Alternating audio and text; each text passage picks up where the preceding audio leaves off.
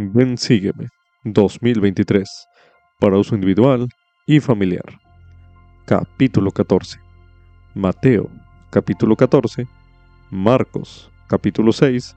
Y Juan, capítulos 5 al 6.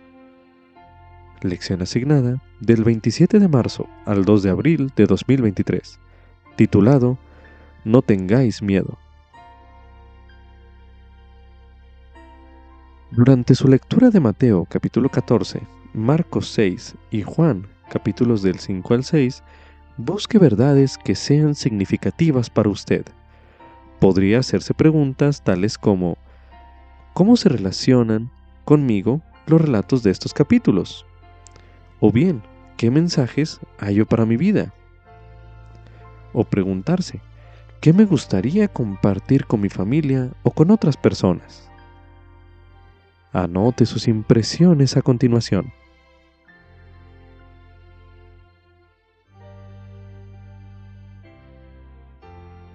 Pudo haber inspirado a Pedro a abandonar la seguridad de su barca en medio del mar de Galilea durante una estruendosa tormenta. Él le llevó a creer que si Jesús podía andar sobre el agua, él también podría. No podemos saberlo a ciencia cierta, pero quizá Pedro entendía que el Hijo de Dios no solo había venido para hacer cosas maravillosas por las personas, sino a facultarlas para que hicieran cosas maravillosas también. Después de todo, la invitación de Jesús era, ven, sígueme. Pedro ya había aceptado esa invitación una vez y estaba dispuesto a aceptarla de nuevo, incluso si esto significaba enfrentar sus temores y hacer algo que parecía imposible. Tal vez el Señor no nos pedirá que descendamos de una barca en medio de una tempestad, ni que ofrezcamos nuestra escasa ración de pan cuando miles de personas necesitan comer. Pero puede que Él nos pida que aceptemos sus instrucciones aun cuando no las entendamos plenamente. Sean cuales sean sus invitaciones, a veces pueden parecer sorprendentes o incluso atemorizantes. Sin embargo, pueden ocurrir milagros si al igual que Pedro dejamos de lado nuestros temores, nuestras dudas y nuestro limitado entendimiento y le seguimos con fe. Un subtítulo. Jesucristo honra a su Padre. Esto es correspondiente a Juan capítulo 5, los versículos del 16 al 47, los cuales se a continuación. Y por esta causa los judíos perseguían a Jesús y procuraban matarle, porque hacía estas cosas en el día de reposo. Y Jesús les respondió, Mi Padre hasta ahora trabaja, y yo trabajo. Entonces por esto los judíos aún más procuraban matarle, porque no solo quebrantaba el día de reposo, sino que también decía que Dios era su propio Padre, haciéndose igual a Dios. Respondió entonces Jesús y les dijo, De cierto, de cierto os digo, no puede el Hijo hacer nada por sí mismo, sino lo que ve hacer al Padre. Porque todo lo que el Padre hace, esto también lo hace el Hijo de igual manera. Porque el Padre ama al Hijo y le muestra todas las cosas que Él hace. Y mayores obras que éstas le mostrará, de modo que vosotros os maravilléis. Porque como el Padre levanta a los muertos y les da vida, así también el Hijo a los que quiere da vida. Porque el Padre a nadie juzga, sino que ha dado todo el juicio al Hijo, para que todos honren al Hijo como honran al Padre. El que no honra al Hijo no honra al Padre que le envió. De cierto, de cierto os digo, el que oye mi palabra y cree al que me ha enviado tiene vida eterna, y no vendrá a condenación, sino que ha pasado de muerte a vida. De cierto, de cierto os digo, viene la hora, y ahora es, cuando los muertos oirán la voz del Hijo de Dios, y los que la oigan vivirán. Porque como el Padre tiene vida en sí mismo, así también dio al Hijo el tener vida en sí mismo y también le dio poder para hacer juicio, por cuanto es el Hijo del Hombre. No os maravilléis de esto, porque vendrá la hora cuando todos los que están en los sepulcros oirán su voz, y los que hicieron el bien saldrán a resurrección de vida, mas los que hicieron el mal a resurrección de condenación. No puedo yo hacer nada por mí mismo. Como oigo, juzgo, y mi juicio es justo, porque no busco mi voluntad, sino la voluntad del Padre que me envió. Si yo doy testimonio de mí mismo, mi testimonio no es verdadero. Otro es el que da testimonio de mí, y sé que el testimonio que da de mí es verdadero. Vosotros enviasteis a preguntarle a Juan, y él dio testimonio de la verdad. Pero yo no recibo testimonio de hombre alguno, mas digo esto para que vosotros seáis salvos. Él era una antorcha que ardía y alumbraba, y vosotros quisisteis regocijaros por un tiempo en su luz. Pero yo tengo un testimonio mayor que el de Juan, porque las obras que el Padre me dio para que las cumpliese, las mismas obras que yo hago, dan testimonio de mí, de que el Padre me ha enviado. Y el Padre que me envió ha dado testimonio de mí. Nunca habéis oído su voz, ni habéis visto su aspecto, ni tenéis su palabra permaneciendo en vosotros, porque al que Él envió, a éste vosotros no creéis escudriñad las escrituras, porque a vosotros os parece que en ellas tenéis la vida eterna, y ellas son las que dan testimonio de mí. Y no queréis venir a mí para que tengáis vida. No recibo gloria de los hombres, pero yo os conozco, que no tenéis el amor de Dios en vosotros.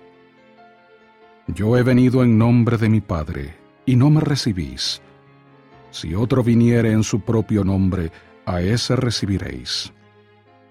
¿Cómo podéis creer vosotros que recibís la gloria los unos de los otros y no buscáis la gloria que viene del único Dios? No penséis que yo os acusaré delante del Padre. Otro hay que os acusa, Moisés, en quien habéis puesto vuestra esperanza. Porque si vosotros le creyerais a Moisés, me creeríais a mí, porque de mí escribió él. Pero si no creéis a sus escritos, ¿cómo creeréis a mis palabras? La relación entre el Padre Celestial y cada uno de sus hijos debe ser sagrada. En estos versículos Jesucristo nos dio un modelo inspirado que podemos seguir en nuestra relación con el Padre Celestial. A medida que lea o estudie Juan capítulo 5, los versículos del 16 al 47, que ya se leyeron en este bloque de lectura, marque o anote cada vez que aparece la palabra Padre. Y medite a continuación. ¿De qué modo honra el Hijo al Padre? Y cómo usted puede seguir su ejemplo. Medite brevemente.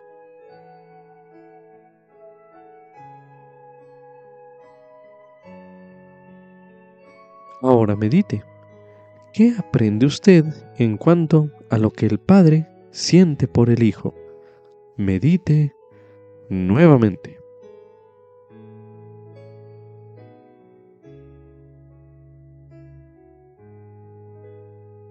Ahora medite. ¿Qué se siente inspirado a hacer usted para fortalecer su relación con el Padre Celestial? Medite una última vez en este bloque de lectura.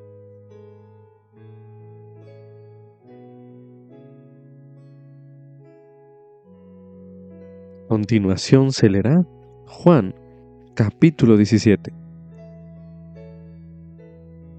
Estas cosas habló Jesús, y alzando los ojos al cielo dijo, Padre, la hora ha llegado.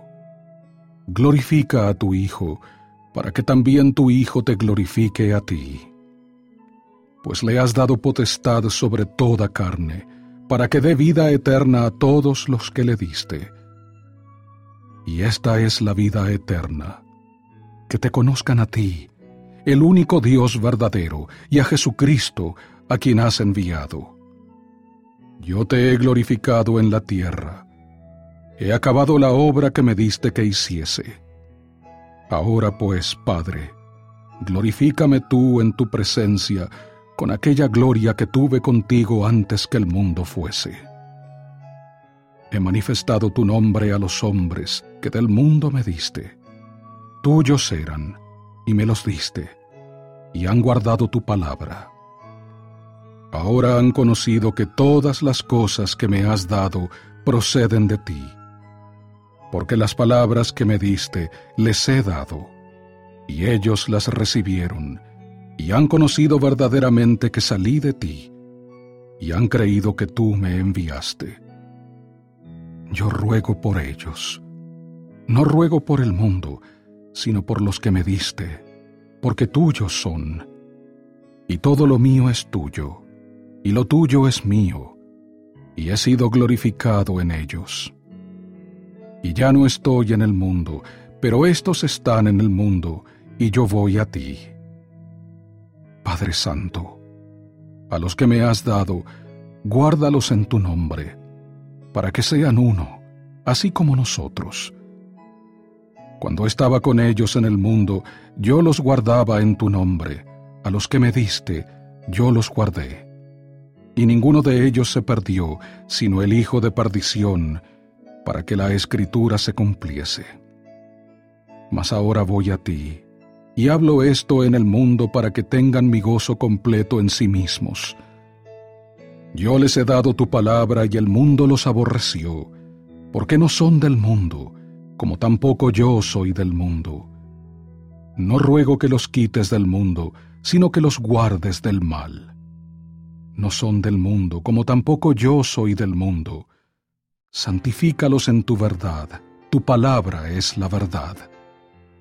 Como tú me enviaste al mundo, también yo los he enviado al mundo. Y por ellos yo me santifico a mí mismo, para que también ellos sean santificados en la verdad. Mas no ruego solamente por estos, sino también por los que han de creer en mí por la palabra de ellos para que todos sean uno, como tú, oh Padre, en mí, y yo en ti, que también ellos sean uno en nosotros, para que el mundo crea que tú me enviaste. Y la gloria que me diste les he dado, para que sean uno, así como nosotros somos uno. Yo en ellos, y tú en mí, para que sean perfeccionados en uno, para que el mundo conozca que tú me enviaste, y que los has amado a ellos, como también a mí me has amado. Padre, aquellos que me has dado, quiero que donde yo estoy, también ellos estén conmigo, para que vean mi gloria que me has dado, por cuanto me has amado desde antes de la fundación del mundo. Padre justo, el mundo no te ha conocido, pero yo te he conocido, y estos han conocido que tú me enviaste y yo les he dado a conocer tu nombre, y lo daré a conocer aún, para que el amor con que me has amado esté en ellos, y yo en ellos. También se recomienda estudiar el mensaje La grandiosidad de Dios por el elder Jeffrey R. Holland del Quórum de los Dos Apóstoles. Mensaje pronunciado en la Conferencia General de octubre de 2003 el cual escucharemos a continuación. Entre los muchos propósitos de la vida y el ministerio del Señor Jesucristo, a menudo se pasa por desapercibido un aspecto grandioso de su misión. Sus seguidores no lo comprendieron plenamente en esa época y muchos de los cristianos de nuestros días tampoco lo comprenden. Pero el Salvador mismo lo mencionó enfática y repetidamente. Es la gran verdad de que todo lo que Jesús vino a hacer y a decir, incluso y en especial su sufrimiento y sacrificio expiatorio, nos enseñó más acerca de quién es y cómo es Dios, nuestro Padre eterno. Lo enteramente devoto que es a sus hijos en toda época y en toda nación. Con palabras y con hechos, Jesús trató de revelar y personalizar la verdadera naturaleza de su Padre, nuestro Padre Celestial.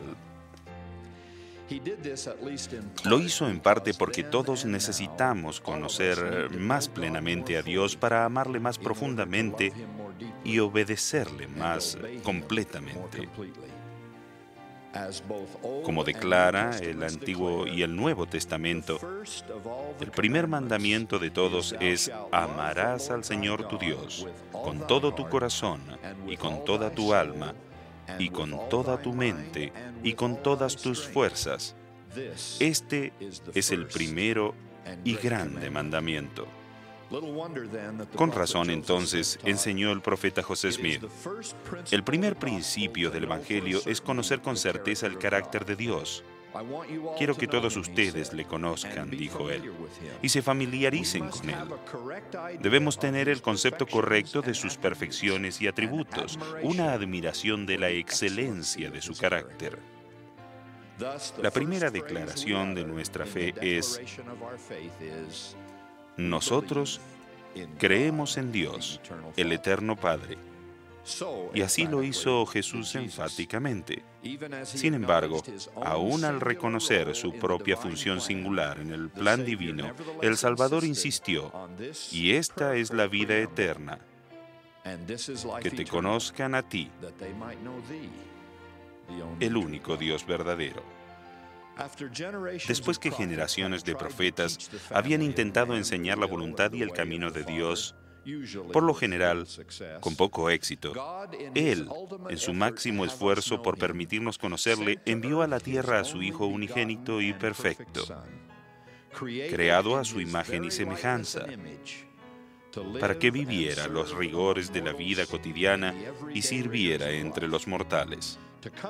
Venir a la tierra con tal responsabilidad, ocupando el lugar de Elohim, hablando como Él hablaría, juzgando y sirviendo, amando y amonestando, soportando y perdonando, como Él lo haría. Es un deber de tal proporciones que no podemos comprenderlo pero en la con lealtad y la determinación característicos de un Hijo divino, Jesús podía comprenderlo y lo llevó a cabo. Y después, cuando comenzó a recibir las alabanzas y los honores, humildemente dirigió toda adulación hacia su Padre. El Padre hace las obras, dijo con fervor.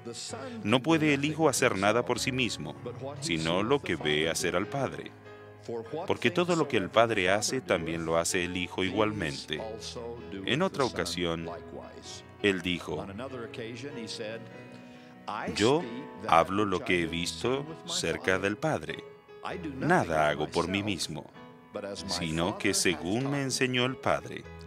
He descendido del cielo no para hacer mi voluntad, sino la voluntad del que me envió. Yo hago mi propia declaración sincera de Dios nuestro Padre Eterno, porque algunos del mundo moderno padecen una penosa idea falsa acerca de Él. Entre ellos existe la tendencia a sentirse distantes del Padre, incluso alejados de Él, si es que creen en Él. Y si creen, mucha gente de nuestros días dice que tal vez se sentirían cómodos entre los brazos de Jesús, pero les incomoda pensar en el severo encuentro con Dios. Por la mala interpretación y en algunos casos la mala traducción de la Biblia, piensan que Dios el Padre y su Hijo Jesucristo obran en formas diferentes. A pesar del hecho de que tanto el Antiguo como el Nuevo Testamento afirman que el Hijo de Dios es uno con Él, actúan siempre bajo la dirección del Padre, que es el mismo, ayer, hoy y para siempre. Al meditar en esos errores, comprendemos que una de las contribuciones maravillosas del libro de Mormón es su concepto perfecto de la divinidad. Allí no existe una brecha como la de Malaquías a Mateo. Ninguna pausa mientras cambiamos de mentalidad teológica. Allí no se malinterpreta a un Dios que obra con urgencia, amor y fidelidad en cada página desde el principio del libro, en los días del Antiguo Testamento, hasta el final en los días del Nuevo Testamento. Sí, en un esfuerzo por restaurar al mundo las verdades de la Biblia y el concepto correcto de la Trinidad, lo que tenemos en el libro de Mormón es una perspectiva uniforme de Dios en toda su gloria y bondad, su riqueza y complejidad, especialmente demostrada con la reaparición personal de Jesucristo, su Hijo unigénito. Cuán agradecidos estamos por todas las escrituras, en especial las de la restauración, que nos enseñan la grandeza de los miembros de la Trinidad. Cómo nos encantaría que todo el mundo recibiera y aceptara el concepto del Padre que se describe en forma tan conmovedora en la perla de gran precio. Allí, en medio de una gran visión del género humano que el cielo abrió ante su vista, Enoch observa las bendiciones y las dificultades de la vida mortal y al mirar a su padre le asombra verlo llorar.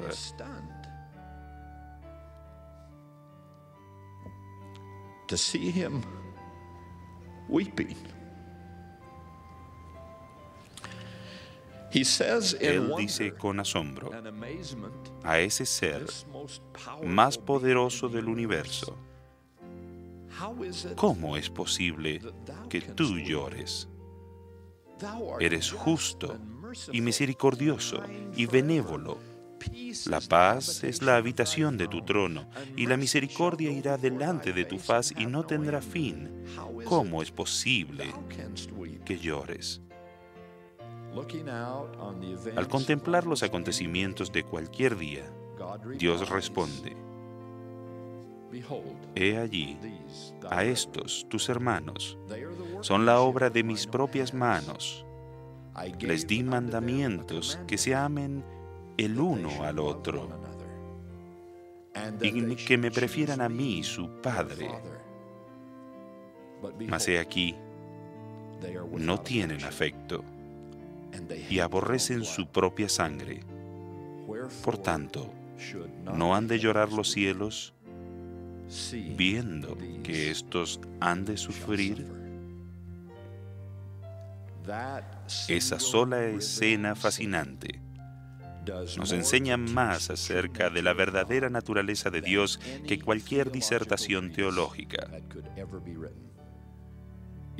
También nos ayuda a entender más eficazmente ese momento intenso de la alegoría del olivo en el libro de Mormón, cuando después de cavar y abonar, de regar y de quitar la maleza, de podar, de trasplantar e injertar, el gran señor de la viña tira su pala y sus podaderas y llora, implorando al que desee escucharlo. ¿Qué más pude haber hecho por mi viña? Qué imagen tan indeleble de la participación de Dios en nuestra vida. Qué angustia del Padre cuando sus hijos no lo escogen a Él ni al Evangelio que Él envió. Qué fácil es amar a quien tanto nos ama.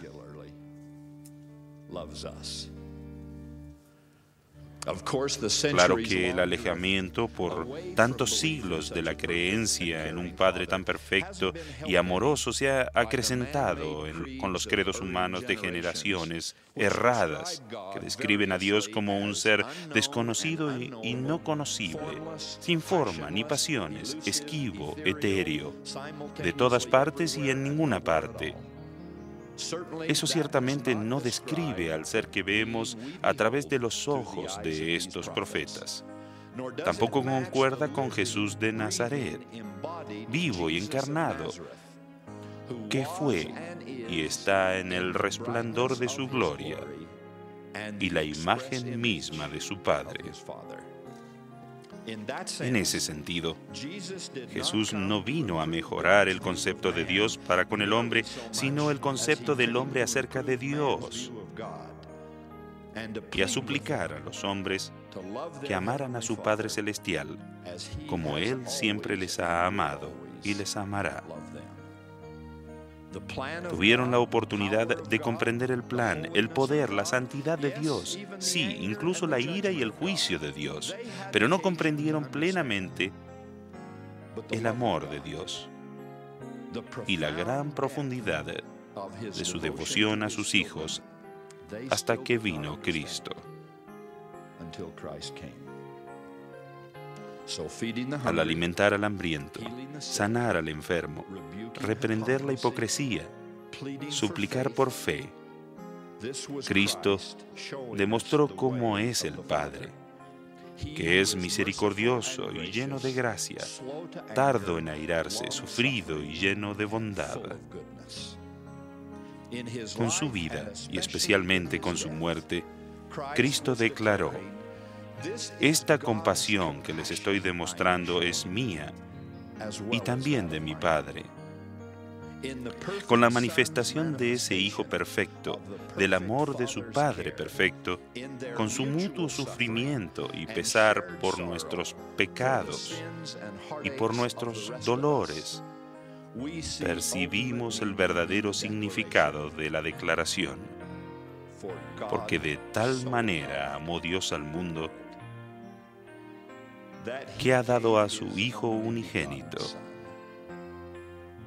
para que todo aquel que en Él cree no se pierda, mas tenga vida eterna. Porque no envió Dios a su Hijo al mundo para condenar al mundo, sino para que el mundo sea salvo por Él. Este día mi testimonio personal de un Dios personal y viviente que conoce nuestro nombre, escucha nuestras oraciones y nos ama eternamente como hijos de su Espíritu. Testifico que entre las grandes y complejas tareas del universo, él busca nuestra felicidad individual por encima de todo asunto divino. Fuimos creados a su imagen y semejanza, y Jesús de Nazaret, su Hijo, unigénito en la carne, vino a la tierra como la manifestación perfecta y mortal de su grandiosidad. Además del testimonio de los antiguos, también tenemos el milagro moderno de Palmira, la aparición de Dios el Padre y de su Hijo Jesucristo, su Hijo amado, el Salvador del mundo, al joven profeta José Smith. Testifico de esa aparición y con las palabras de ese profeta yo también declaro, nuestro Padre Celestial es más liberal en sus conceptos y más extenso en sus misericordias y bendiciones de lo que estamos dispuestos a creer o recibir. Dios no tolera el pecado, pero Cuanto más nos acercamos a nuestro Padre Celestial, tanto más habrá en nosotros la disposición de sentir misericordia hacia las almas que están pereciendo. Sentiremos el deseo de llevarlas sobre nuestros hombros y echar sus pecados a nuestras espaldas. Doy testimonio de un Dios que tiene hombros así y en el espíritu del santo apostolado. Digo como dijo un apóstol de la antigüedad. En esto consiste el amor, no en que nosotros hayamos amado a Dios, sino en que Él nos amó a nosotros y envió a su Hijo en propiciación por nuestros pecados. Amados, si Dios nos ha amado así, debemos también nosotros amarnos unos a otros en el sagrado y amarlo a Él para siempre. Oro por ello en el nombre de Jesucristo. Amén.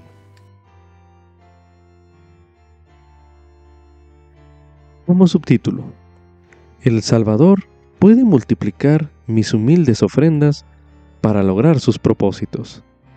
Esto es correspondiente a Mateo, capítulo 14, los versículos del 15 al 21. Marcos capítulo 6, los versículos del 33 al 44. Y Juan capítulo 6, los versículos del 5 al 14. A continuación se leerá Mateo capítulo 14, los versículos del 15 al 21, que dicen lo siguiente. Y cuando anochecía se acercaron a él sus discípulos diciendo, El lugar es desierto y la hora es ya pasada. Despide a la multitud para que vayan por las aldeas y compren para sí de comer. Y Jesús les dijo, No tienen necesidad de irse, dadles vosotros de comer. Y ellos dijeron, No tenemos aquí sino cinco panes y dos peces. Y él les dijo, Traédmelos acá y mandó a la gente recostarse sobre la hierba. Tomó los cinco panes y los dos peces, y alzando los ojos al cielo, bendijo, y partió y dio los panes a los discípulos, y los discípulos a la gente. Y comieron todos y se saciaron, y recogieron lo que sobró doce cestas llenas. Y los que comieron fueron como cinco mil hombres, sin contar las mujeres y los niños continuación se leerá Marcos capítulo 6, los versículos del 33 al 44, que dicen lo siguiente. Pero muchos los vieron ir y le reconocieron, y concurrieron allá muchos a pie desde las ciudades, y llegaron antes que ellos y se reunieron con él. Y saliendo Jesús, vio una gran multitud, y tuvo compasión de ellos, porque eran como ovejas que no tenían pastor, y comenzó a enseñarles muchas cosas. Y cuando ya era muy avanzada la hora, sus discípulos se acercaron a él diciendo, El lugar es desierto y la hora ya muy entrada. Despídelos para que vayan a los campos y a las aldeas de alrededor y compren para sí pan, porque no tienen que comer. Y respondiendo él, les dijo, Dadles de comer vosotros. Y le dijeron, ¿Quieres que vayamos y compremos pan por doscientos denarios y les demos de comer? Y él les dijo, ¿Cuántos panes tenéis? Id y vedlo. Y al saberlo dijeron, Cinco y dos peces. Y les mandó que hiciesen recostar a todos por grupos sobre la hierba verde. Y se recostaron por grupos de ciento en ciento y de cincuenta en cincuenta. Y tomando los cinco panes y los dos peces, y mirando al cielo, bendijo y partió los panes, y dio a sus discípulos para que los pusiesen delante, y repartió entre todos los dos peces. Y comieron todos y se saciaron, y recogieron doce cestas llenas de los pedazos y de lo sobrante de los peces, y los que comieron eran cinco mil hombres. Continuación se leerá Juan capítulo 6 los versículos del 5 al 14, que dicen lo siguiente. Y cuando alzó Jesús los ojos y vio que había venido a él una gran multitud, dijo a Felipe, ¿De dónde compraremos pan para que coman estos? Pero esto decía para probarle, porque él sabía lo que iba a hacer. Felipe le respondió, Doscientos denarios de pan no les bastarán para que cada uno de ellos tome un poco. Uno de sus discípulos, Andrés, hermano de Simón Pedro, le dijo, Aquí hay un muchacho que tiene cinco panes de cebada y dos pescados, pero ¿qué es esto para tantos? Entonces Jesús dijo, Haced recostar a la gente. Y había mucha hierba en aquel lugar, y se recostaron como en número de cinco mil hombres. Y tomó Jesús aquellos panes, y habiendo dado gracias, los repartió a los discípulos, y los discípulos a los que estaban recostados. Asimismo repartió de los pescados cuanto querían. Y cuando se saciaron, dijo a sus discípulos, Recoged lo que ha quedado, para que no se pierda nada. Recogieron, pues, y llenaron doce cestas de pedazos de los cinco panes de cebada que le sobraron a los que habían comido. Entonces aquellos hombres, cuando vieron el milagro que Jesús había hecho, dijeron, Verdaderamente este es el profeta que había de venir al mundo. ¿Alguna vez se ha sentido usted incapaz de poder atender todas las necesidades que percibe a su alrededor, en su casa, en sus relaciones interpersonales o en la sociedad? Los discípulos de Jesús deben haberse sentido incapaces cuando Él les pidió que alimentaran a más de cinco mil personas hambrientas, siendo que solo tenían a su disposición cinco panes y dos pescados. A medida que lee en cuanto al milagro que sucedió luego, medite en la manera en que Dios puede utilizar sus humildes ofrendas de servicio para bendecir a los que le rodean. Medite a continuación. ¿De qué modo ha magnificado Él los esfuerzos que ha hecho usted al servirle? Medite brevemente.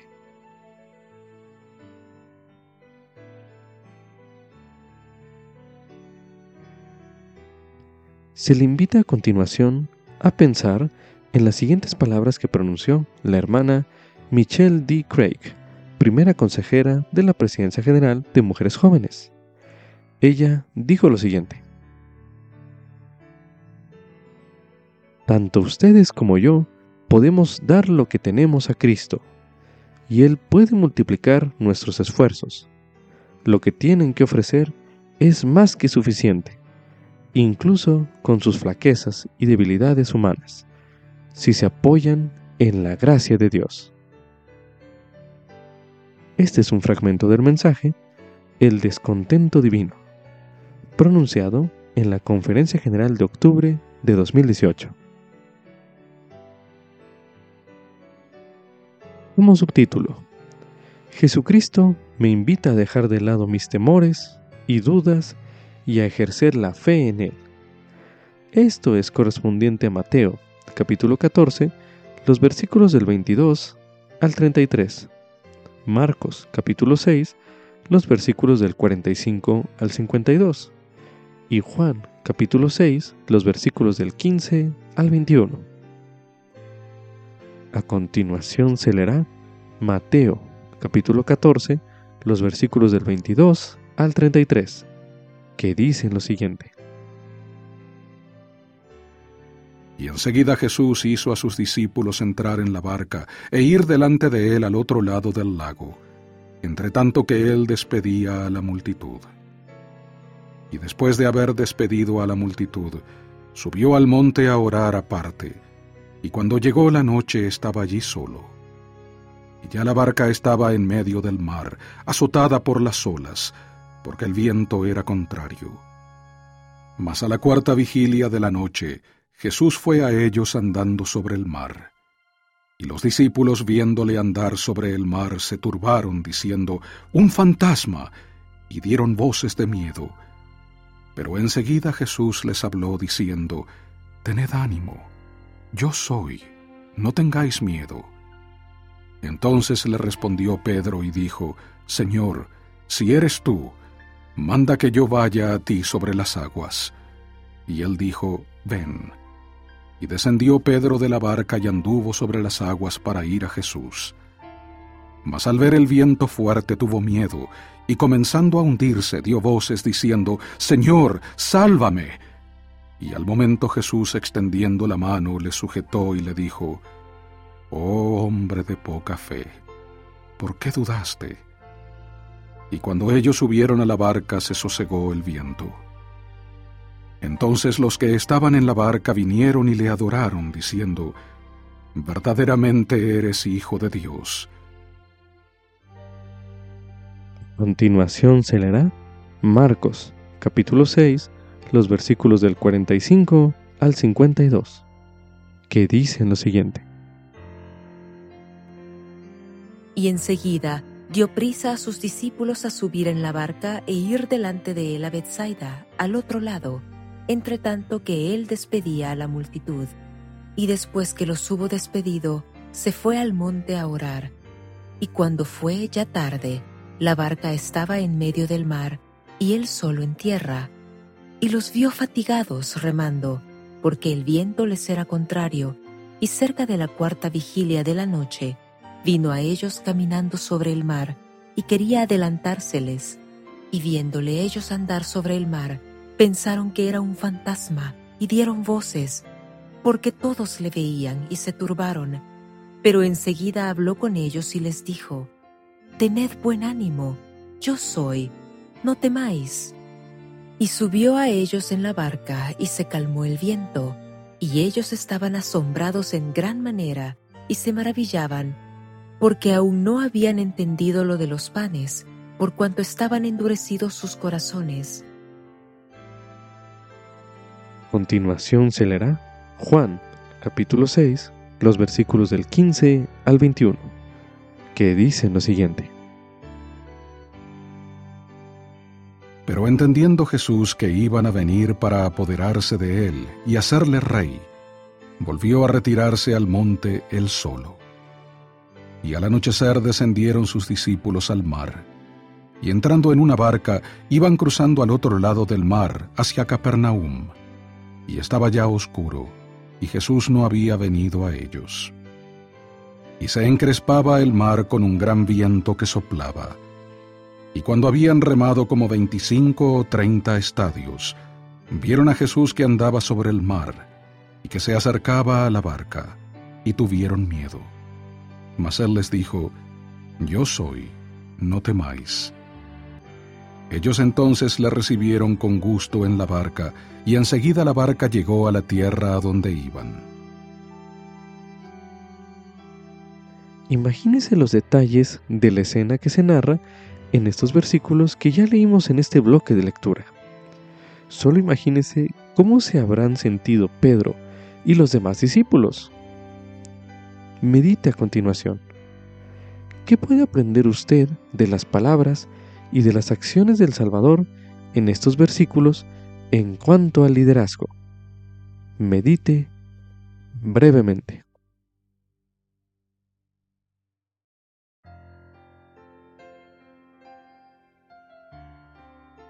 Medite a continuación. ¿Qué aprende usted de las palabras y de las acciones de Pedro? Medite nuevamente.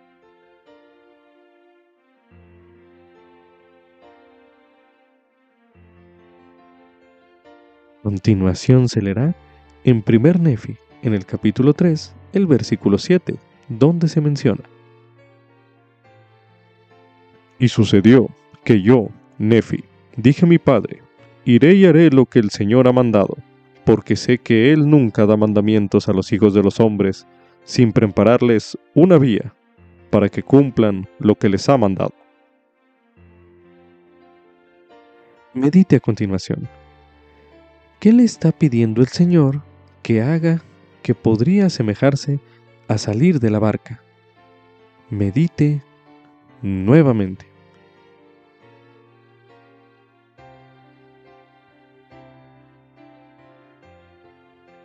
Ahora medite. ¿Qué encuentra usted en estos versículos que le dé valor para ejercer su fe en Jesucristo? Medite una última vez en este bloque de lectura.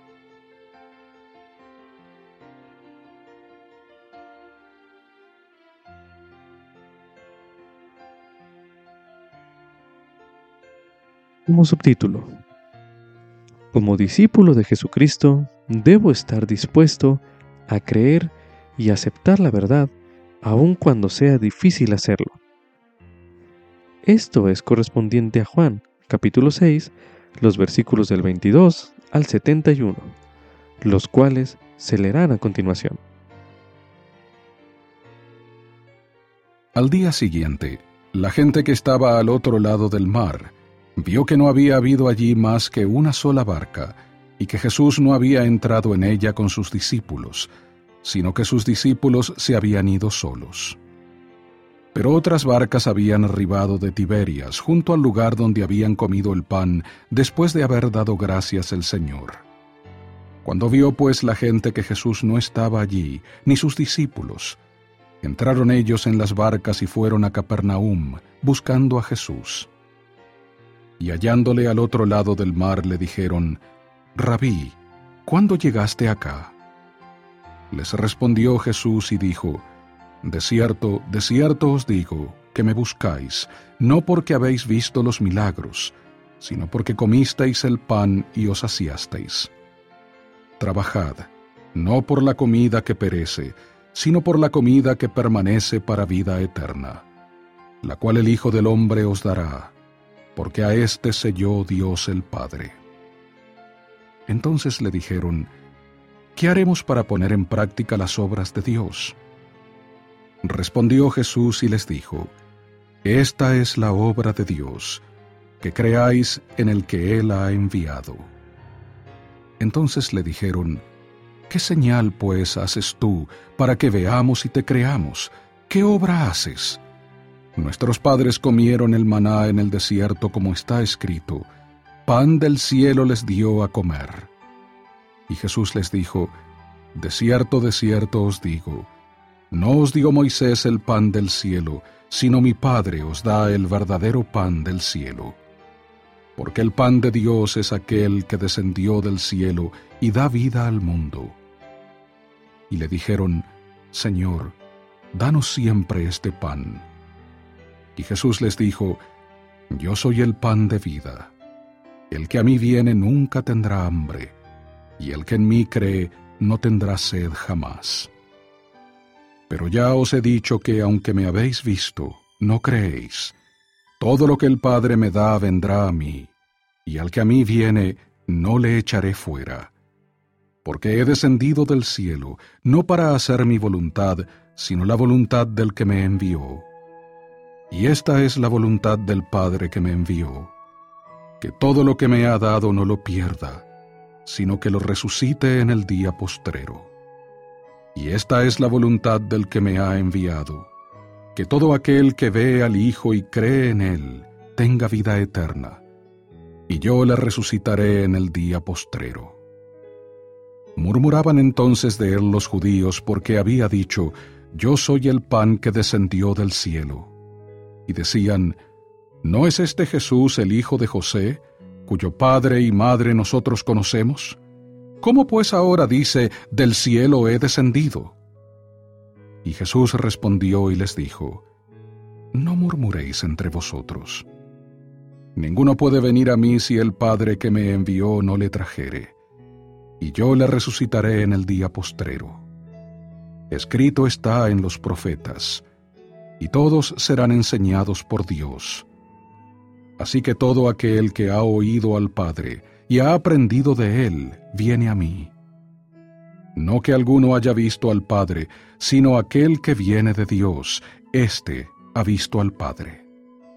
De cierto, de cierto os digo, el que cree en mí tiene vida eterna.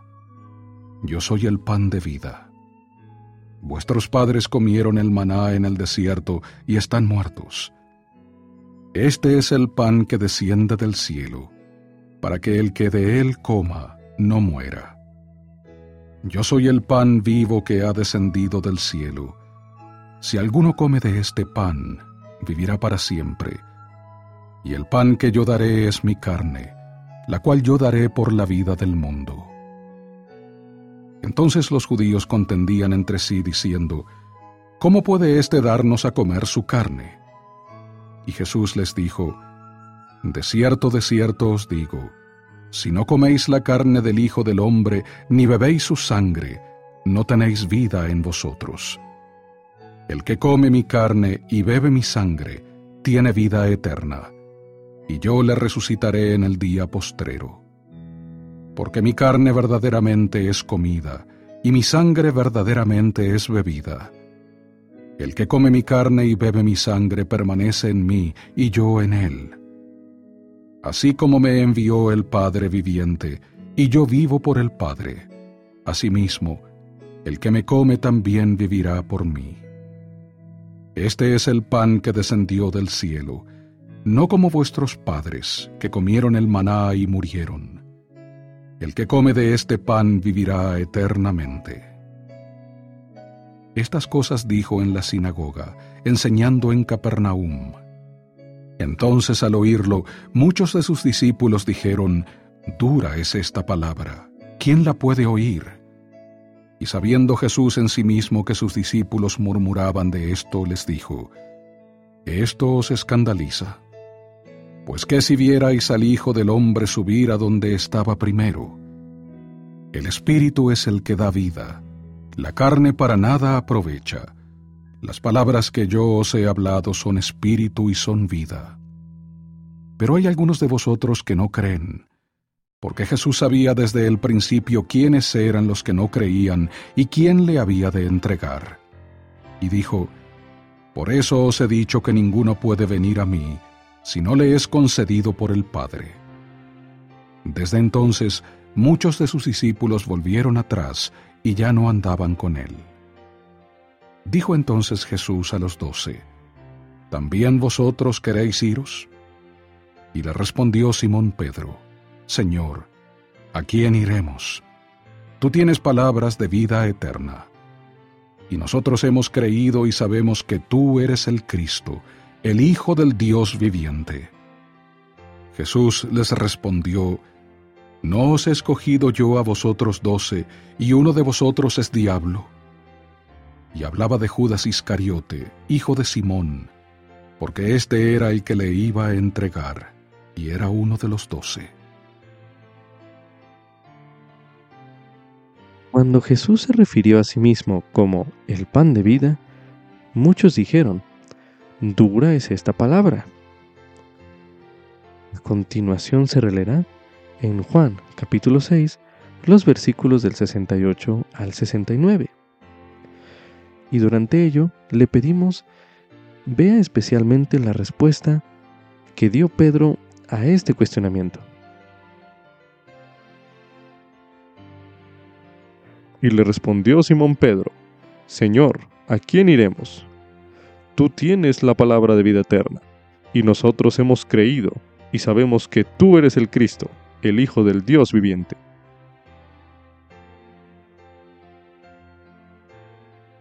Medite a continuación.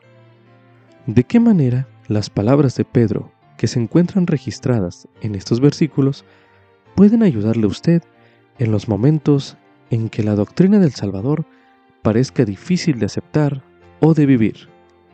Medite brevemente.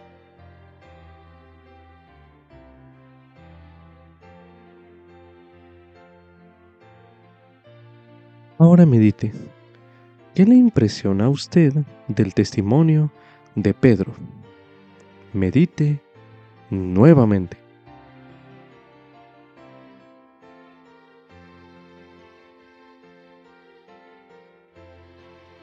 Para finalizar, medite en lo siguiente. ¿Cuáles son algunas de las palabras de vida eterna que le ayudan a usted a mantener el compromiso de seguir al Salvador? Medite una última vez en este bloque de lectura.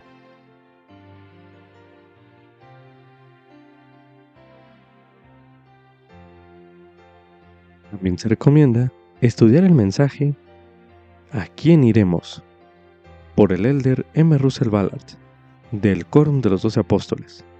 Mensaje pronunciado en la Conferencia General de octubre de 2016, el cual escucharemos a continuación. Hace varios años, mi familia y yo visitamos la Tierra Santa. Uno de los recuerdos vívidos de nuestro viaje fue la visita al aposento alto en Jerusalén, donde, según la tradición, ocurrió la última cena. Al estar en ese lugar, les leí de Juan 17, donde Jesús ruega a su Padre por sus discípulos. Yo ruego por ellos, para que sean uno, así como nosotros. Mas no ruego solamente por estos, sino también por los que han de creer en mí por la palabra de ellos, para que todos sean uno como tú, oh Padre, en mí y yo en ti, que también ellos sean uno en nosotros. Me sentí muy conmovido al leer esas palabras y me hallé orando en ese sagrado lugar que yo siempre pudiera ser uno con mi familia y con mi Padre Celestial y su Hijo. Las valiosas relaciones que tenemos con familiares, amigos, el Señor y su iglesia restaurada están entre las cosas más importantes en la vida. Por causa de que estas relaciones son tan importantes, debemos atesorarlas, protegerlas y nutrirlas. Uno de los relatos más desgarradores en las Escrituras tuvo lugar cuando muchos de los discípulos del Señor pensaron que era difícil aceptar sus enseñanzas y doctrina y se volvieron atrás y ya no andaban con él. Al marcharse estos discípulos, Jesús se volvió a los doce y preguntó, ¿también vosotros queréis iros? Pedro respondió, Señor, ¿a quién iremos? Tú tienes palabras de vida eterna y nosotros hemos creído y sabemos que tú eres el Cristo, el Hijo del Dios viviente. En el momento en que otras personas se centraban en aquello que no podían aceptar, los apóstoles eligieron centrarse en lo que sí creían y sabían, y como resultado ellos permanecieron con Cristo. Posteriormente, el día de Pentecostés, los doce recibieron el don del Espíritu Santo. Se volvieron valientes en sus testimonios de Cristo y comenzaron a entender más plenamente las enseñanzas de Jesús. Hoy en día no es diferente. Para algunas personas la invitación de Cristo a creer y permanecer sigue pareciendo difícil de aceptar. Algunos discípulos tienen dificultad para entender una norma o una enseñanza de la Iglesia en particular. Otros se inquietan con aspectos de nuestra historia o con las imperfecciones de algunos miembros y líderes, actuales o antiguos. Hay quienes encuentran difícil vivir una religión que requiere tanto. Y finalmente, hay quienes se cansan de hacer lo bueno. Por estas y otras razones, algunos miembros de la Iglesia vacilan en su fe y se preguntan si quizás deban seguir a los que se volvieron atrás y ya no andaban con Jesús. Si alguno de ustedes está flaqueando en su fe, yo le hago la misma pregunta que hizo Pedro. ¿A quién irá usted? Si usted decide inactivarse o irse de la iglesia restaurada de Jesucristo de los santos de los últimos días, ¿a dónde irá? ¿Qué hará? La decisión de ya no andar más con los miembros de la iglesia y con los líderes escogidos por el Señor tendrá un impacto a largo plazo que no siempre se podrá apreciar ahora. Puede haber alguna doctrina, alguna norma, un aspecto de la historia que no coincida con su fe y usted puede pensar que, ahora mismo, la única manera de resolver ese conflicto interior consista en ya no andar más con los santos. Si llega a vivir tanto como yo, llegará a entender que las cosas tienen una manera de resolverse solas. Un pensamiento inspirado o una revelación pueden arrojar nueva luz sobre un problema. Recuerde, la restauración no es un acontecimiento ya pasado, sino algo que está en pleno desarrollo. Nunca abandone las grandes verdades que fueron reveladas por medio del profeta José Smith. Nunca deje de leer, meditar y poner en práctica la doctrina de Cristo que se halla en el libro de Mormón. Nunca deje de concederle al Señor la misma oportunidad haciendo esfuerzos honestos para entender lo que el Señor ha revelado. Como dijo en cierta ocasión mi querido amigo y antiguo compañero, el elder Neil A. Maxwell, no deberíamos suponer que solo porque no sepamos explicar algo, ese algo sea inexplicable. Por tanto, antes de tomar esa decisión espiritualmente peligrosa de marcharse, le animo a que se detenga y piense detenidamente antes de renunciar a todo aquello que, en primer lugar, le trajo a su testimonio de la iglesia restaurada de Jesucristo. Deténgase y piense en lo que usted sintió aquí y el por qué lo sintió. Piense en las veces que el Espíritu Santo le ha testificado de la verdad eterna. ¿A dónde irá para encontrar otras personas que compartan la creencia que usted tiene en padres celestiales amorosos y personales que nos enseñan cómo regresar a la presencia eterna de ellos?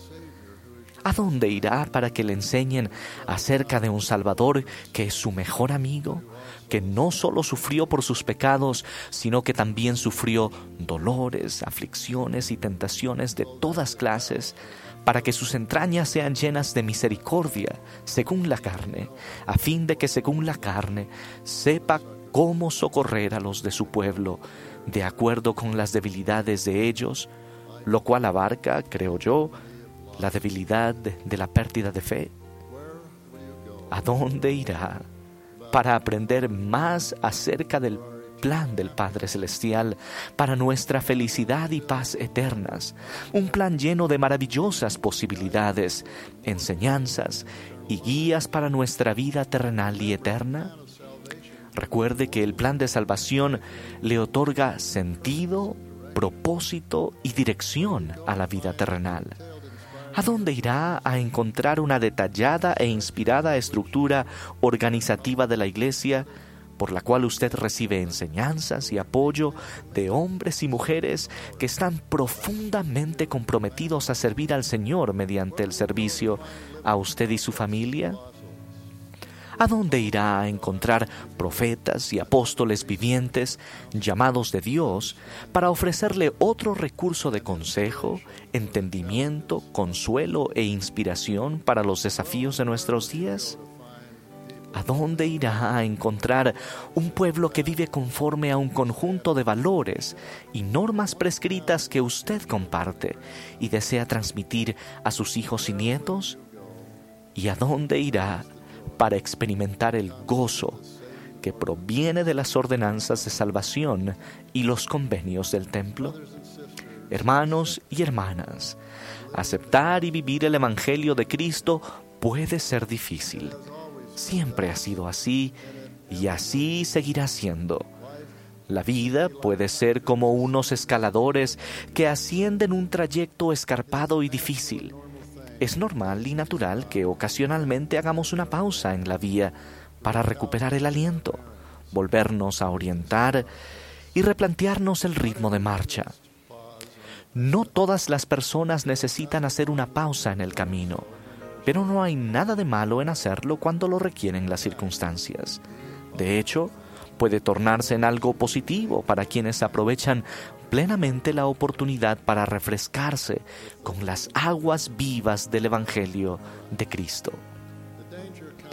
El peligro se presenta cuando una persona escoge desviarse de la senda que conduce al árbol de la vida. Hay tiempos en que debemos aprender, estudiar y saber, y tiempos en que debemos creer, confiar y tener esperanza. Al final, cada quien debe responder a la pregunta del Salvador. ¿También vosotros queréis iros? Todos debemos buscar nuestra propia respuesta a esa pregunta. Para algunos la respuesta es sencilla, para otros es difícil. Yo no pretendo conocer la razón por la cual la fe para creer llega más fácilmente a unos que a otros. Solo estoy muy agradecido de saber que las respuestas siempre están ahí y que si las procuramos, si las buscamos realmente, con verdadera intención e íntegro propósito de un corazón suplicante, finalmente hallaremos las respuestas a nuestras preguntas en tanto que continuemos en la senda del Evangelio. Durante mi ministerio he conocido a quienes se han apartado y han regresado luego de su prueba de fe. Espero sinceramente que invitemos a un número creciente de hijos de Dios a que encuentren la senda del Evangelio y permanezcan en ella, para que también ellos participen de aquel fruto que es preferible a todos los demás. Mi ruego sincero es que alentemos, aceptemos, comprendamos y amemos a quienes se debaten con su fe no debemos dejar de lado a ninguno de nuestros hermanos y hermanas. Todos nos encontramos en diferentes lugares del sendero y debemos ministrar unos a otros en consecuencia. Así como debemos recibir con los brazos abiertos a los nuevos conversos, así también debemos abrazar y apoyar a quienes tienen preguntas y titubean en su fe. Valiéndome de otra metáfora conocida, ruego que cualquier persona que esté pensando en abandonar el barco seguro de Sion, donde Dios y Cristo están a la cabeza, se detenga y recapacite cuidadosamente antes de hacerlo. Tengan en cuenta y recuerden siempre que aunque el viento y las olas de grandes tormentas azoten el viejo barco, el Salvador está a bordo y tiene poder para reprender la tempestad con su mandato. Calla, enmudece.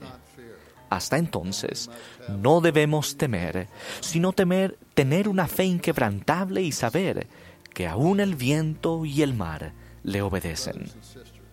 Hermanos, les prometo en el nombre del Señor que Él nunca abandonará a su iglesia y que nunca abandonará a ninguno de nosotros.